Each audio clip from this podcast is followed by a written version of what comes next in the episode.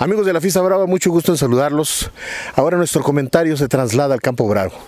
Estamos en Pabellón de Arteaga, en donde está enclavada la Hacienda Garabato, en donde está instalada la ganadería del mismo nombre, de Garabato, una ganadería añeja, de mucha historia y que se está tratando de rescatar a través de su dueño, de Irán Íñiguez.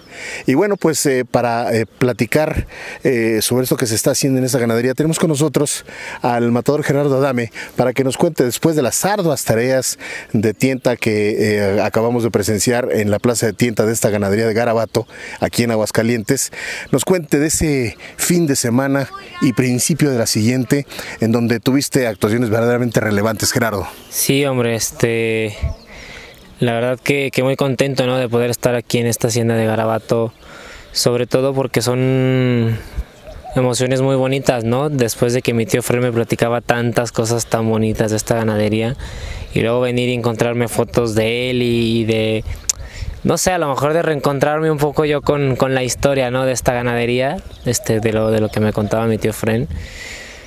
Y bueno, retomando el tema de lo del fin de semana, pues qué te puedo decir, la verdad que muy contento, muy, muy agradecido con Dios por, por todas las oportunidades que me, que me ha dado y por, por, las veces que me ha dejado de vestirme de torero, pero sobre todo por, por darme, yo creo que un triunfo cuando más lo necesitaba mi carrera, ¿no? San Luis Potosí, una oreja, Monterrey, una oreja y un indulto de Picachulo de Santa Bárbara y el reciente lunes, además de una paliza, una oreja, pero que son orejas que saben a, mucho. Sí, sí, la verdad que, que después de México todo ha ido rodando, la verdad que muy bien, gracias a Dios. Lamentablemente, como lo he dicho, pues no se pudo haber cortado, bueno, no corté las orejas en México, pero creo que lo de México fue algo muy importante para todo esto que está pasando, ¿no? San Luis Potosí una oreja, una corrida, la verdad que algo complicada. Este, bueno, dura la corrida y, bueno, pues uno como torero hay que salirle a todo, ¿no? Y no siempre te va a tocar tragar a lo mejor disfrutar del toreo, como fue en Monterrey. En San Luis fue y estar ahí y, tesonero, ¿no? Y cortarle una oreja a, un toro. Y la gente, la verdad, que, me lo tomó muy bien. Y luego viene Monterrey, que la verdad que fue pues, a lo mejor sonará exagerado, pero yo soñé con el toreo, ¿no? La verdad que, que es el primer toro que indulto en mi carrera, o sea, en, como en lo que llevo desde el primer día que pisé una plaza de toros, nunca había indultado un toro. Es más, yo había estado una vez cerquita de indultar un novillo en, en, Juriquilla, un toro de Fernando de la Mora, no me lo quisieron indultar. Pero bueno, yo creo que esa vez y ahora esta que es lo más cerquita que he estado de un indulto, y bueno, una oreja del primer toro, que la verdad que fue una oreja que, tuve que, arrancársela. Este, y bueno, el indulto del toro de Santa Bárbara, Picochulo. la verdad que fue, para mí fue lo máximo, ¿no? Porque al lado de un cartel tan importante, al lado de, de unas figuras del toreo que ahora mismo están llevando el carro, pues ¿qué te puedo decir? Para mí era muy importante puntuar en esa tarde, ¿no? Una oreja, dos, bueno, una oreja no valía, yo sabía que una oreja iba a ser un resultado bueno, pero no pasable, ¿no? Yo sabía que tenía que ser dos orejas, tres orejas, algo que de verdad pegara fuerte, ¿no? Algo que de verdad sonara. Este gracias a Dios se dieron muy bien las cosas, el toro embistió a todo, ¿no? Un, un, indulto siempre va a ser muy polémico, lo sabemos, pero bueno, ahí la gente lo quería, lo pedía, la gente estaba emocionadísima conmigo. Este, y se dio, se dio la verdad que muy contento. El lunes toreamos en Tecolotlán una corrida de Pablo Moreno. Este, la corrida se dejó.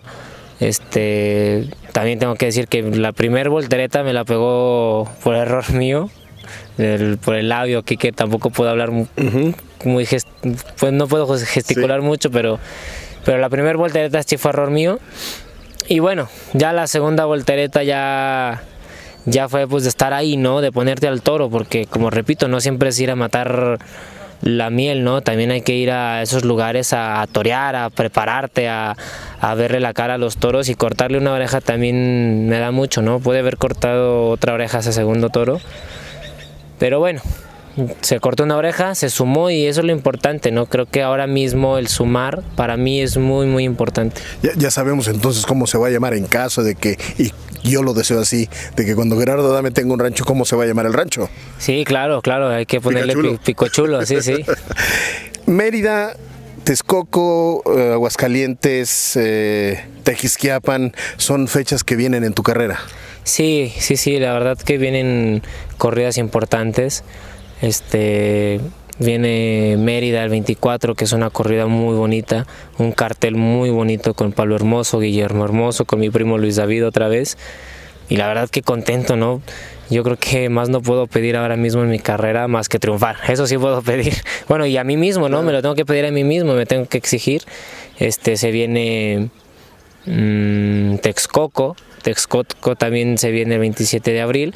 Y bueno, se están pláticas ya de Tequisquiapan, posiblemente, primeramente Dios, y luego pues esperando Aguascalientes, ¿no? Aguascalientes, la verdad que yo estoy ansioso ya de, de volver a mi tierra que yo creo y mi mente está que puedo venir diferente, ¿no? Y claro, vienes mentalmente y moralmente, vienes muy diferente. Este, y creo yo, yo me siento en un momento taurinamente, la verdad que bueno. Este, y hay que aprovecharlo. Aquí, teniendo como escenario este templo de San Isidro Labrador dentro de este rancho de Garabato, casa con la divisa en gualda y rojo, con antigüedad de 1870. ¿Qué más quieres eh, decirnos, eh, mi querido Gerardo, a estos micrófonos? Pues agradecerles, ¿no? Agradecerles a todos ustedes que, que han estado siempre al pendiente de mi carrera, lo he dicho muchas veces. Este, siempre agradecerles por, por creer en mí, por confiar en mí, por nunca a toda la afición, ¿no? También que siempre ha creído en mí, a los que no, pues también, ¿no? Esto hay que agradecerle a todo el mundo porque tanto los que quieren lo mejor y los que no siempre te hacen más fuerte. Este, entonces, agradecerle a toda la afición y que vayan al toro, que vayan al toro. También eso yo lo he venido diciendo mucho, que vayan al toro, que nunca dejen de ir, que, que ahora mismo necesitamos todo el apoyo de la afición, de, de los toreros, ganaderos, empresarios, prensa, todos, ¿no? Creo que el toreo lo, lo hacemos todos. Este, ya estoy sonando comercial, pero, pero el toreo lo hacemos todos, ¿no? Entonces, que vayan a las plazas de toros y que, bueno, que me sigan apoyando y que sigan confiando en mí. Enhorabuena y mucha suerte. Gracias. Bien, pues a Gerardo Dame no hacemos más que recordarle que cuando la inteligencia humana y la irracional belleza animal se conjugan en la arena, surge el toreo, arte y bravura en escena. Hasta la próxima.